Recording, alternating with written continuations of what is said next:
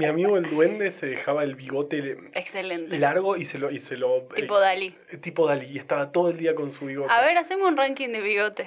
No, Dalí... eh, Alejandro Posadas. Alejandro Posadas que hablamos. ¿Sabés para- quién usa el bigote así ahora? ¿Quién? Camilo, del Clan Montaner. Ah, tu... De- o sea, podemos hacer un episodio entero sobre familias de clanes de famosos porque es una de mis pasiones. Yo del Clan Montaner sé mucho más de lo que me enorgullece contar. Aparte no, no tienen nada para ofrecerle. ¿Qué tienen Nada, para ser ofrecerle? un clan de que está completamente activo en Instagram. Y que fueron todos a Miami a Y pasar que la hay una. Argentina dentro.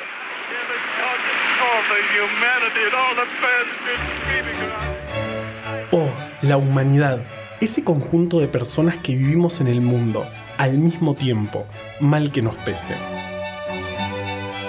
Desde la más brillante a la más necia, desde la más cruel a la más solidaria, desde la más común a la más extraña. En el año 2021, ese conjunto de personas está a punto de alcanzar los 8 mil millones.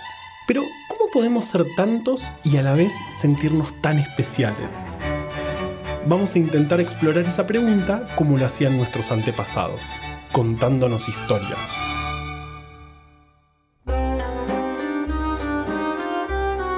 Grigori Rasputin fue un personaje muy interesante y oscuro de la primera parte del siglo XX. Nació el 9 de enero de 1869 en el cálido hogar de una familia campesina, o todo lo cálido que podía ser un hogar en Siberia Occidental durante el mes de enero. Pero a medida que fue creciendo, Rasputin empezó a acumular seguidores y poder, probablemente gracias a su prominente barba y a su inmenso carisma.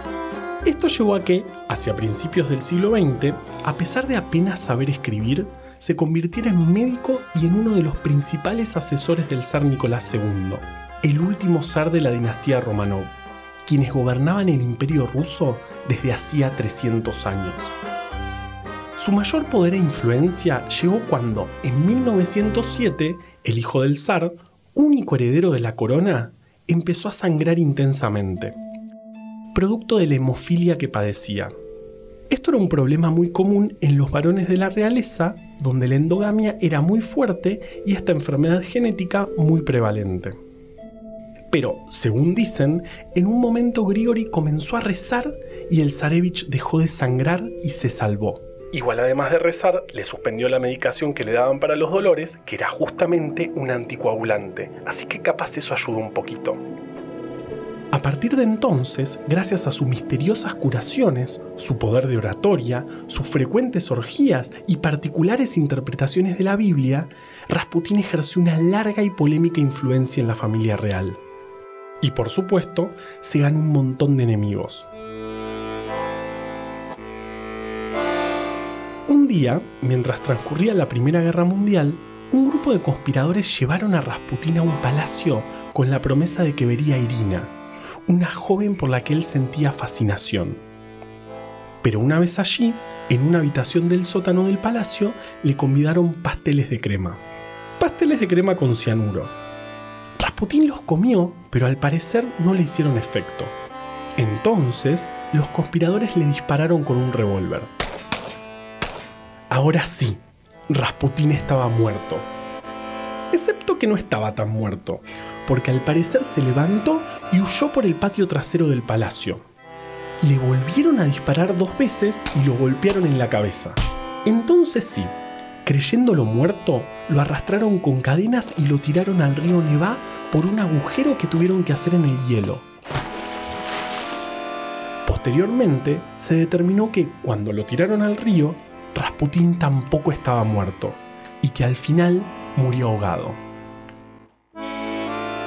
La cuestión es que Rasputín llegó donde llegó básicamente porque en aquel entonces, al menos en la alta sociedad rusa, el ocultismo tenía mucho impacto. De hecho, para fines del siglo XIX, el ocultismo estaba en auge en Rusia y en todo el mundo, incluso en Argentina. Y no fue solo una moda pasajera, fue una verdadera obsesión, una irrefrenable necesidad de abarcar con conocimiento todos los rincones del universo. ¿Cómo llegó el ocultismo desde la helada estepa rusa hasta la templada pampa argentina? Bueno, fue un viaje largo y lleno de vueltas, como dice el título del episodio de hoy. Un viaje por el lado oscuro.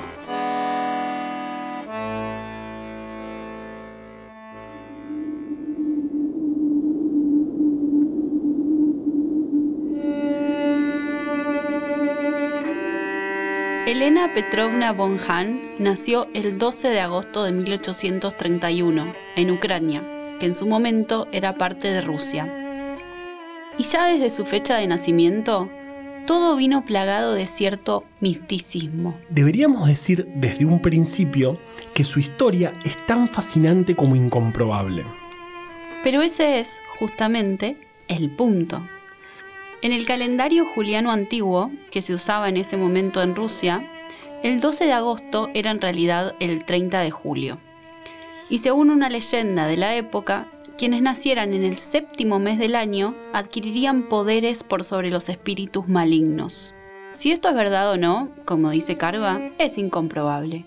Pero lo que sabemos a ciencia cierta es que desde el principio la pequeña Elena pareció tener cierta resiliencia al mal Elena nació en el seno de una familia aristocrática ruso-alemana, pero su nacimiento fue prematuro y para colmo ocurrió durante una epidemia de cólera que mató a tanta gente tan rápido que los ataúdes se apilaban mientras esperaban su turno para ser enterrados. Su madre, una adolescente de salud muy frágil, se esperaba que muriera durante el parto, y las chances de que Elena sobreviviera tampoco eran demasiado esperanzadoras. Pero contra todos los pronósticos, Elena y su mamá sobrevivieron. Así fue que decidieron bautizarla rápidamente. No fuera cosa que la pequeña no resistiera demasiado tiempo y por no bautizarla su alma quedara flotando en el limbo por toda la eternidad. Llamaron a sus padrinos y a un sacerdote y llevaron adelante la ceremonia. Ceremonia que no tendría nada de especial si no fuera porque, antes de que terminara, su tía Nadia accidentalmente prendió fuego la túnica del sacerdote con una vela. Hay quienes ven algo de profético en el hecho. Como dijo Carva, en aquella época el ocultismo era una parte bastante importante de la vida rusa, sobre todo entre las clases altas.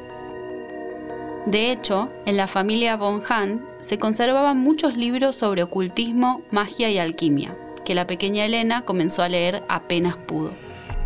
Esos libros eran de su bisabuelo, quien llegó a codiarse con los magos más famosos de su época y se cree estuvo involucrado en diversas sociedades y prácticas ocultistas.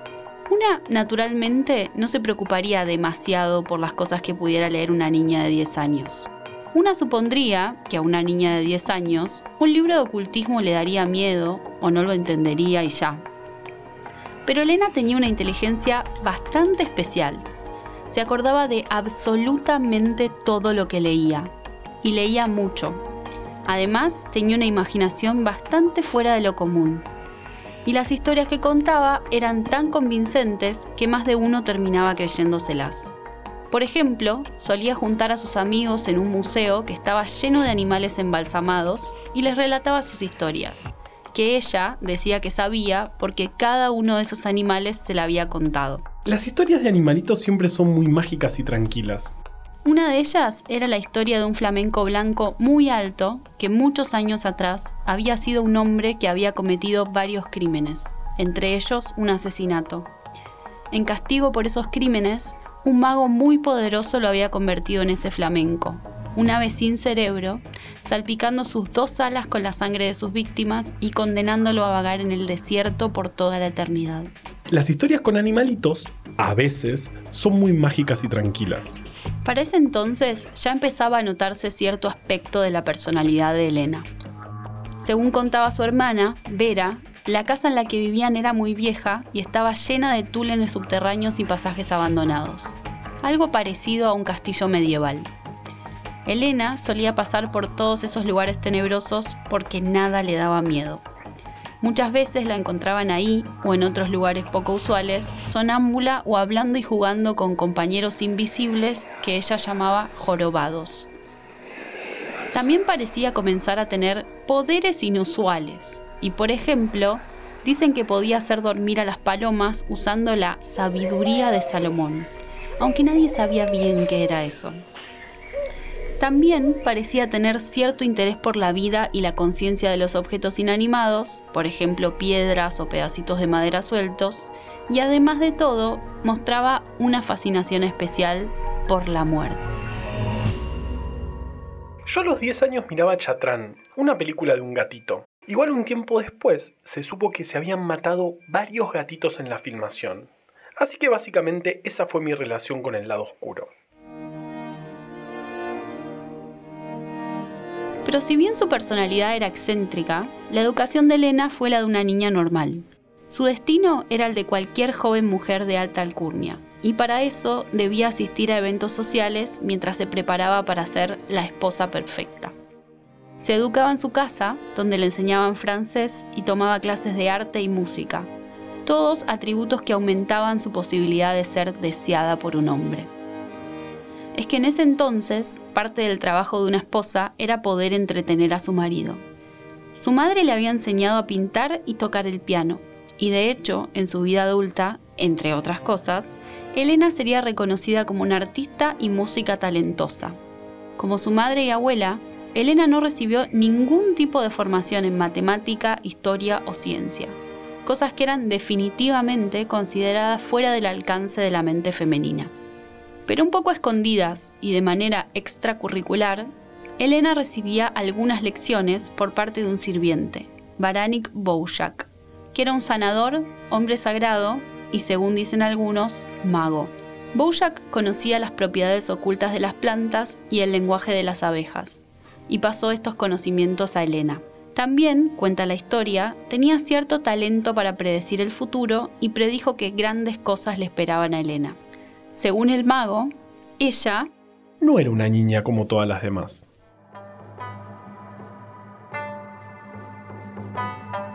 Durante su adolescencia, todas esas características fueron acentuándose, y también se acentuó su interés por el esoterismo de Oriente, el budismo y las prácticas espirituales de Tíbet. A la vez, los fenómenos sobrenaturales a su alrededor cada vez empezaron a ser más frecuentes, y ella cada vez necesitaba entenderlos más. Así fue como Elena empezó un largo camino en busca de las respuestas a los misterios más grandes de la vida. Pero en el medio de tanto misterio y espiritualidad, Elena tuvo un golpe de realidad cuando se enteró de que, a sus 17 años, debía conseguir marido. Y digamos que esto también lo hizo a su excéntrico modo. No sabemos exactamente por qué, pero Elena decidió casarse con un cuarentón poderoso y adinerado llamado Nikifor Blavatsky. Entre las versiones que intentan explicar esta decisión está una que cuadra bastante bien con su personalidad. Para ese entonces, su madre había muerto y su padre no estaba demasiado presente, por lo que el cuidado de Elena quedó a cargo de una tutora. Al momento de buscar marido, la tutora le habría dicho que ningún hombre querría casarse con una mujer tan complicada, temperamental e impredecible como ella. Ni siquiera un hombre mucho más grande como Nicky Ford. Elena, no esperábamos menos, aceptó el desafío. El 7 de julio de 1849 se casó con Nicky Ford y se convirtió en Elena Blavatsky, más conocida como Madame Blavatsky o HPV, como le gustaba a ella que la llamaran.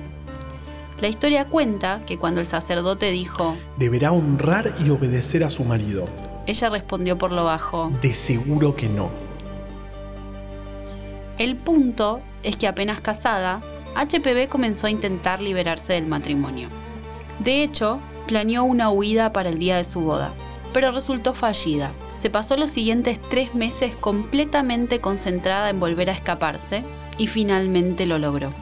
Así fue como, a partir de 1849, HPV inició un periplo de viajes por todo el mundo que duraría unos 20 años.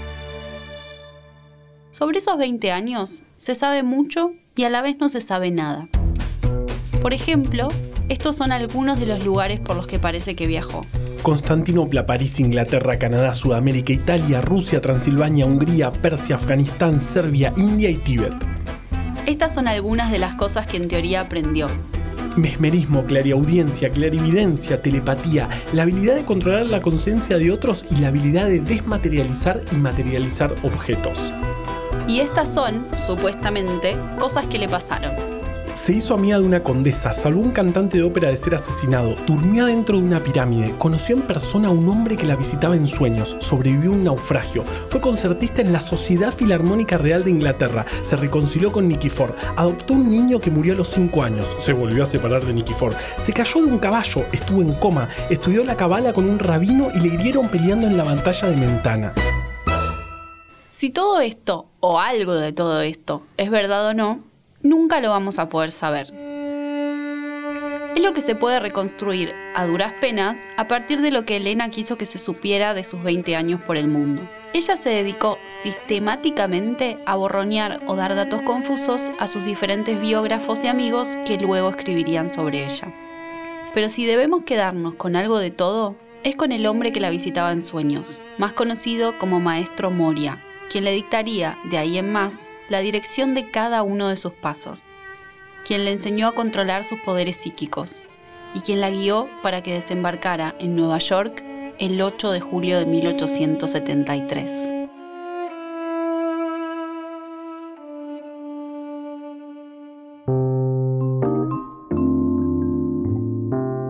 Pero al momento de llegar a Nueva York, Elena no supo bien qué hacer. Estuvo viviendo en varios lugares de la ciudad, fue entrevistada por algunos medios de comunicación y empezó a hacerse conocida.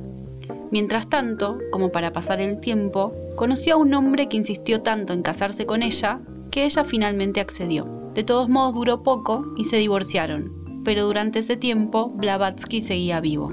O sea que, además de todo, fue bigama. Si bien ya hacía tiempo que se venían popularizando corrientes que estudiaban fenómenos fuera de lo común, el boom de las historias sobrenaturales tuvo un inicio concreto en un área del estado de Nueva York en donde comenzaron a suceder frecuentemente cosas raras.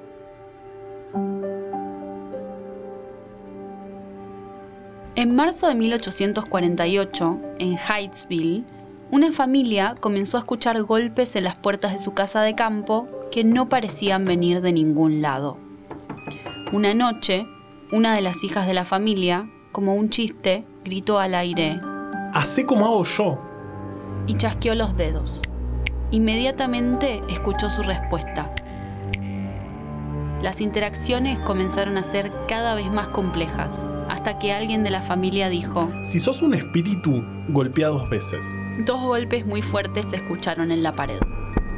Excavaciones posteriores encontraron pelo y huesos humanos enterrados en cal viva.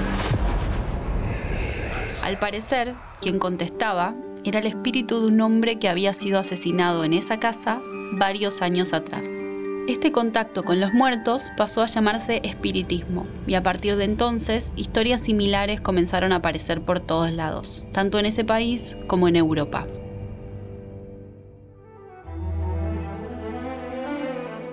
De hecho, un año antes de que Elena llegara a Nueva York, o sea, en 1872, una medium, sanadora magnética y defensora del amor libre llamada Victoria Goodhull se convirtió en la primera mujer de la historia en ser candidata a la presidencia de Estados Unidos. Pertenecía al Partido de Derechos Igualitarios, que era una coalición de feministas, obreros, espiritualistas y comunistas. De hecho, ella fue la primera traductora del Manifiesto Comunista al inglés. Por supuesto que no ganó, sino todos la conoceríamos como la primera y única presidenta de la historia de ese país. Pero fue tanto el escándalo que generó que la prensa la llamaba señorita Satanás y pasó el día de las elecciones presa. El punto es que HPV seguía estando en Nueva York sin saber bien qué hacer, pero sabiendo que algo iba a pasar. Repasaba todos los diarios leyendo historias espiritistas, compulsivamente, hasta que lo encontró. En el diario Daily Graphic comenzaron a aparecer una serie de artículos reportando eventos extraños en Chittenden, Vermont. Esta serie de artículos se hizo tan popular que las copias de ese diario costaban un dólar cada una, una cantidad bastante grande para ese entonces. Pero lo que captó la atención de HPV fueron las ilustraciones, manifestaciones extrañas y espíritus de todo tipo. Elena, entusiasmada, decidió ir a Chittenden y conocer al hombre que escribía esos artículos. Sabía que esto era lo que había estado esperando ella quería que sus ideas se hicieran conocidas. Y ese era el diario del momento y el cronista del momento. El cronista se llamaba Henry Steele Olcott y tenía un pasado bastante normal. Había publicado dos libros sobre agricultura y participado en la Guerra de Secesión, de la cual se retiró porque se contagió de malaria. Su momento de fama llegó cuando lo designaron como uno de los tres hombres encargados de investigar el asesinato de Abraham Lincoln. Lincoln había sido asesinado el 14 de abril de 1865 mientras observaba la obra Nuestro primo americano en el Teatro Ford en Washington, Estados Unidos. El asesino fue John Wilkes Booth, quien era un actor bastante reconocido, un esclavista entusiasta y un partidario declarado del sur en la guerra civil que acababa de terminar hacía cinco días. La misma mañana del crimen se enteró de que el presidente iba a acudir y como él conocía muy bien el teatro por haber actuado allí, unas horas antes de la función entró al palco donde sabía que se sentaría el presidente y manipuló la puerta para que no se pudiera cerrar desde adentro. Cuando ocurrió el tercer acto de la obra, ya con Lincoln observando, entró al palco y le disparó con un pequeño revólver. Lincoln agonizó y murió recién a las 7 de la mañana del otro día. Por eso, el titular de la primera edición del New York Times de aquella fecha dice, Un evento horrible. Un asesino disparó al presidente, quien aún se encuentra con vida aunque no hay esperanzas de que se recupere. El diario original se vende por Amazon y sale alrededor de 2.500 dólares. Olcott fue quien descubrió al menos a un conspirador del asesinato, que luego fue arrestado durante un operativo que el mismo Olcott organizó. Después de saltar un par de veces más de carrera en carrera, Olcott volvió al periodismo, pero esta vez sumándolo a una de las inquietudes de su juventud, el esoterismo. Fue él quien, junto a un ilustrador, publicó los artículos que HPV leyó con tanta emoción en el Daily Graphic. Fue él con quien HPV se encontró en Vermont el 14 de octubre de 1874 esos artículos eran sobre una casa en Chittenden donde ocurrían todo tipo de apariciones y eventos paranormales. La familia dueña de la casa de Chittenden recibía docenas de espectadores diariamente y cobraba una pequeña entrada para ver el show. Según narra el mismísimo Olcott, la primera vez que vio a HPV estaba sentada en una mesa comunal durante el almuerzo. Y lo primero que él notó fue la camisa Garibaldi que llevaba una túnica militar muy imponente. Claro, destacaba entre los sobrios atuendos de los campesinos de la zona. Después de la camisa, Olcott notó sus rasgos poco comunes y su pelo, que siempre llevaba un poco enmarañado y despeinado. También su carterita donde llevaba el tabaco. La historia dice que HPV fumaba mucho, mucho, algo así como medio kilo de tabaco por día, que enrollaba en finos cigarrillos. También notó la cantidad de anillos que tenía y que adornaban sus delicados dedos, y sus ojos, que se decía que a veces eran azules y otras veces grises o azabache. Pero siempre magnéticos, escribía Olcott después. Olcott la miraba desde lejos, sin saber que era ella, pero sabiéndolo intuitivamente, y se sentó a una distancia prudente para poder observarla. Elena había ido con una amiga de Nueva York hasta Chittenden y entre ellas hablaban en francés. Después del almuerzo, ambas salieron para fumar un cigarrillo y Olcott decidió romper el hielo. Permíteme, dijo, acercándole un fósforo encendido. Comenzaron a hablar y HPV le contó sobre sus viajes y su búsqueda de los conocimientos ocultos. Pero no antes de falsamente admitir que esperaba que el hombre que escribió esos artículos en el Daily Graphic no estuviera ahí ya que temía que quisiera escribir sobre ella. Desde que había llegado, tantos periodistas habían intentado escribir sobre ella que ya estaba cansada. Olcott, siguiendo el juego, admitió rápidamente que ese hombre era él. Ah, entonces debe ser el destino, dijo ella. Pocos minutos más tarde, confesaba que había ido a Chittenden precisamente por sus artículos.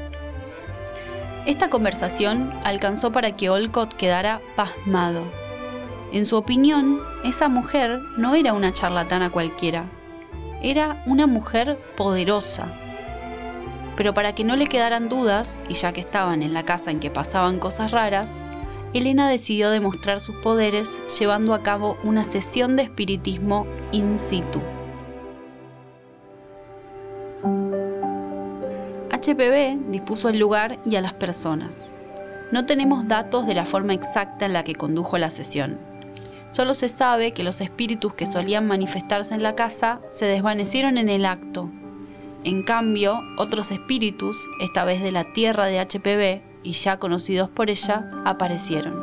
Apareció un mercader musulmán, una niña rusa y un militar kurdo. También apareció Michalko Gegitze, un hombre que HPV había conocido en su infancia y que había muerto hacía algunos años. Después de saludarse, él comenzó a tocar en una guitarra una canción nacional de su país, Georgia. Como si esto fuera poco, HPV hizo aparecer a un tío suyo. Obvio que todo esto trajo polémicas, pero Olcott estaba tan fascinado que hizo exactamente lo que HPV sabía que haría. Escribir en el graphic sobre ella y automáticamente convertirla en una celebridad. Pero Olcott no solo le dio fama, sino también amistad y colaboración. Así fue como en septiembre de 1875, junto a un pequeño grupo de personas, fundaron la Sociedad Teosófica el nombre Teosofía significa sabiduría de Dios, pero lejos de ser dictado por una naturaleza divina, para ponerle nombre a la sociedad, los fundadores usaron un diccionario. La casa de HPV se convirtió en la oficina central. Después definieron las autoridades, quedando Olcott como presidente y HPV solo como la secretaria de la correspondencia. A ella no le interesaba el poder, quería seguir ocupando el lugar de la líder espiritual del grupo y encargándose de la escritura de los libros que concentrarían la doctrina de la sociedad. Isis sin velo, publicado en Estados Unidos en 1877, fue la obra teosófica fundacional, en la que Elena intentó transmitir toda la sabiduría oriental que había adquirido en sus viajes, sobre todo en Tíbet, al público no iniciado en esos saberes.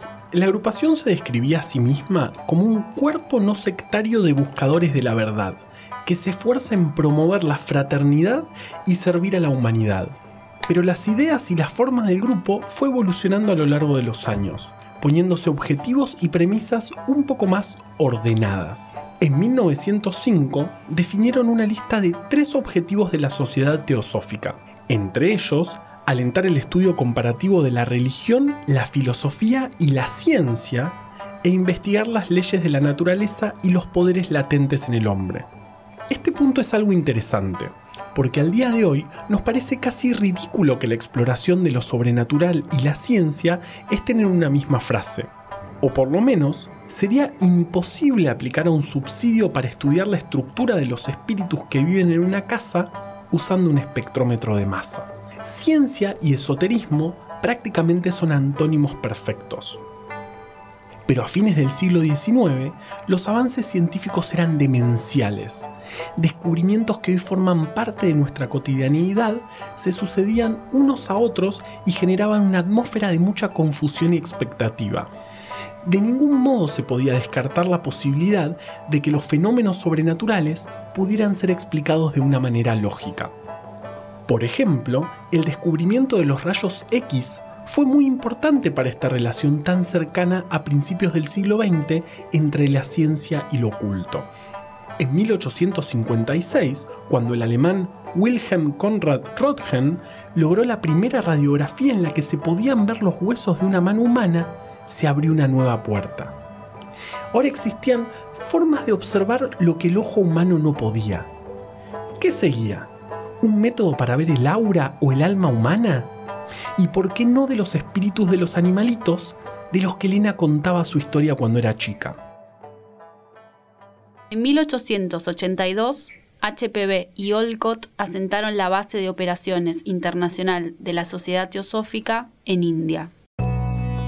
Porque claro, en poco tiempo ese grupito de 20 personas se hizo bastante grande. La gente quería espíritus y ellos tenían un montón. En India hicieron varias cosas. Conocieron personas que se convertirían en referentes mundiales de la sociedad teosófica y también en 1879 editaron su primera revista, The Theosophist, escrita originalmente en inglés.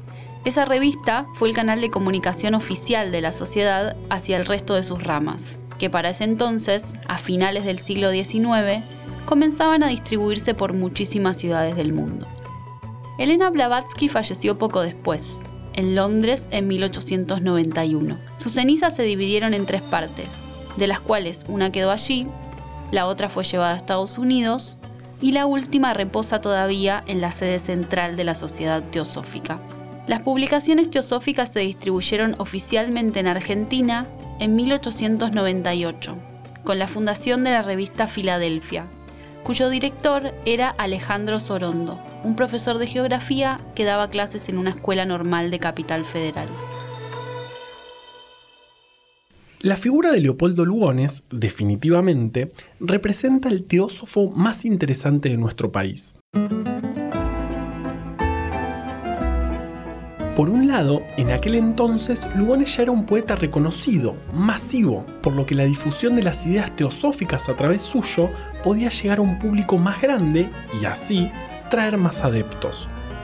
Además, si bien no tenía formación científica formal, Lugones leía, como muchos otros teósofos, mucha bibliografía científica, por lo que representaba una intersección ideal podía usar su excepcional arte para hablar de la teosofía de una manera instruida. Claro, esto le ganó un lugar de muchísima importancia en la publicación Filadelfia, donde escribió piezas claves para la teosofía local. Y su condición de teósofo era bastante pública, al menos en el ambiente intelectual porteño. De hecho, en la revista Caras y Caretas apareció caricaturizado en un número de su primer aniversario, en 1899, con pechos de mujer, cuerpo de sirena, brazos de león y alas de mariposa. La caricatura venía acompañada por un texto que aludía a su amor por el espiritismo y su culto del elitismo espiritual. Al resto de los caricaturizados, en ese tomo, le respetaron su fisonomía humana. Pero Lugones tuvo un final triste su estatus de poeta nacional cayó bajo el arrollador avance de un nuevo poeta, mucho más metafísico que teosófico, Jorge Luis Borges. Borges ocupó el centro indiscutido del campo literario argentino durante todo el siglo XX, y aún hoy, aunque para eso primero se dedicó a destruir la imagen de Lugones, criticarlo ferozmente hasta bajarlo del pedestal Muchos años más tarde, el 18 de febrero de 1938, Leopoldo, en el recreo El Tropezón de una isla de la localidad de Tigre, se quitó la vida tomando whisky con cianuro. Antes dejó escrito: No puedo terminar el libro sobre Roca. Basta. Creo yo una gran carta de despedida. Sin embargo, poco reveladora. ¿Cuáles fueron las causas de la muerte de Lugones?